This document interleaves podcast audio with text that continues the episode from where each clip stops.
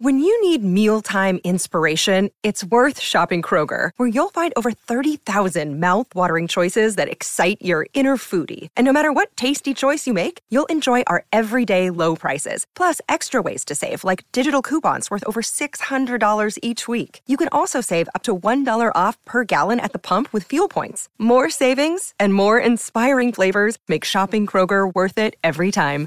Kroger, fresh for everyone. Fuel restrictions apply. Another day is here, and you're ready for it. What to wear? Check. Breakfast, lunch, and dinner? Check. Planning for what's next and how to save for it? That's where Bank of America can help. For your financial to-dos, Bank of America has experts ready to help get you closer to your goals. Get started at one of our local financial centers or 24-7 in our mobile banking app. Find a location near you at bankofamerica.com slash talk to us. What would you like the power to do? Mobile banking requires downloading the app and is only available for select devices. Message and data rates may apply. Bank of America and a member FDIC.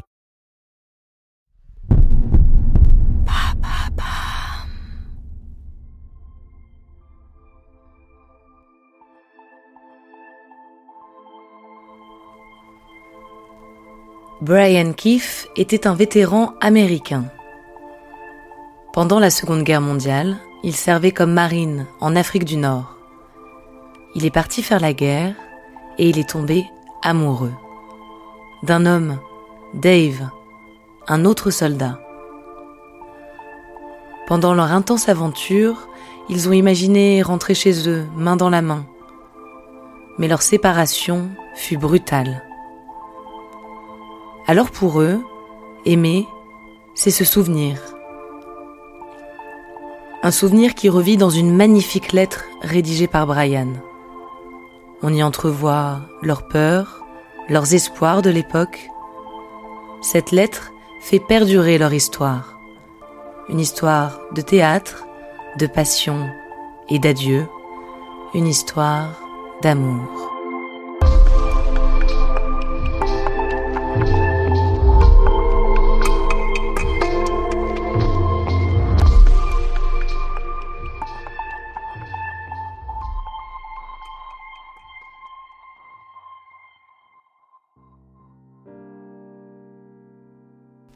1943, Oran. Le soldat américain Brian Keefe est mobilisé en Afrique du Nord, le théâtre méditerranéen de la Seconde Guerre mondiale. Le 27 octobre se joue une représentation théâtrale entre soldats. L'administration a pensé qu'un peu de divertissement leur changerait les idées. Pour la plupart, ils ne sont jamais montés sur scène. Ils sont hésitants, maladroits, mais volontaires. L'ambiance est bon enfant et chacun joue son rôle dans un décor de briques et de broc. C'est ce soir-là, alors qu'il fait nuit depuis longtemps et que les répétitions s'éternisent, que Brian entend la voix de Dave pour la première fois. Une belle voix de ténor pour un beau garçon. C'est cet instant précis que Brian a en tête quand il gratte sur le papier les premières esquisses de sa lettre. Une lettre pour Dave, des années plus tard, pour se souvenir de chaque moment passé ensemble.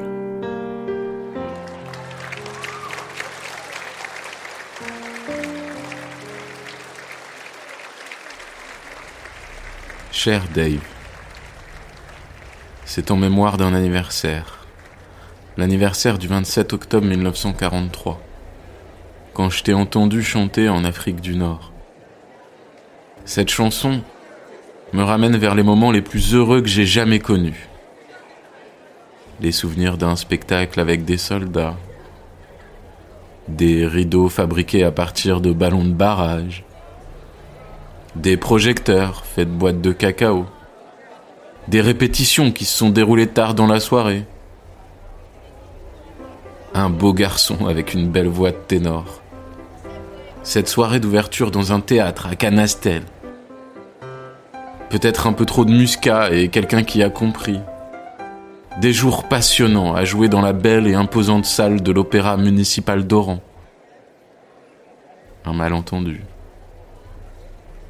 Une compréhension dans les coulisses juste avant l'ouverture du cœur. Cette lettre est la seule trace de l'amour entre Brian et Dave. Les mots de Brian sont empreints de pudeur, un écho à la discrétion avec laquelle ils ont dû vivre leur histoire. Des regards, des sous-entendus, des chuchotements. Chaque phrase est une référence à un souvenir partagé, un secret. Des instants précieux dont eux seuls ont les images en tête.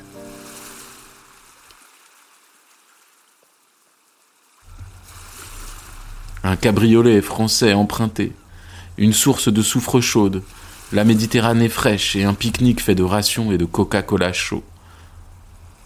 Deux lieutenants qui étaient assez intelligents pour connaître le but de ces moments, mais pas assez intelligents pour réaliser que nous voulions être seuls. Un joueur de piano cinglé, des jours misérables et des nuits solitaires. Dans la nuit froide et venteuse, nous nous sommes glissés à travers la fenêtre d'un théâtre GI et nous sommes endormis sur un lit en coulisses, enfermés dans les bras l'un de l'autre. Le choc quand nous nous sommes réveillés et que nous avons réalisé que miraculeusement nous n'avions pas été découverts. Une virée rapide jusqu'à une falaise au-dessus de la mer. Des photos prises et un arrêt au milieu des raisins pourpres et des feuilles fraîches d'un vignoble. Impossible de connaître la date à laquelle Brian a rédigé cette missive. Elle refait surface pour la première fois en 1961, quand le magazine One, précurseur de la presse gay de Los Angeles, la publie. L'original est aujourd'hui conservé à la librairie du Congrès américain. Grâce à Internet, aux réseaux sociaux, elle connaît un second souffle. En 2013, le groupe anglais Goldfrapp s'en inspire même dans sa chanson Clay. En France, c'est le magazine Têtu qui publie sa traduction. Une lettre et une histoire d'amour devenues cultes, malgré leur fin terrible.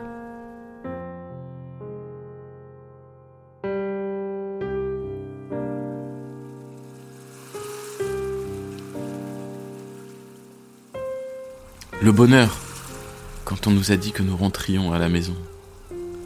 Et la misère, quand nous avons appris que nous ne pourrions pas y aller ensemble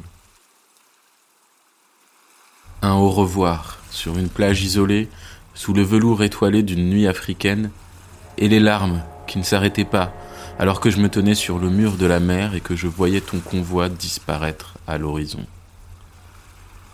On s'est juré que nous serions ensemble de nouveau, à la maison, mais le destin savait mieux que nous ce qu'il adviendrait.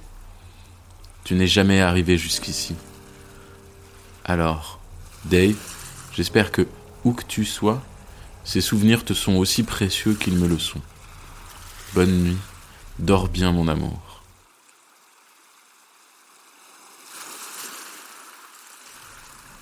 Brian a écrit cette lettre comme une bouteille à la mer. Il savait que Dave ne la lirait pas. C'est un acte de mémoire, un hommage. Aujourd'hui, Brian et Dave ont disparu tous les deux. Mais d'autres lisent ces lignes, racontent cette histoire et font vivre cet amour. Parce qu'aimer, c'est se souvenir.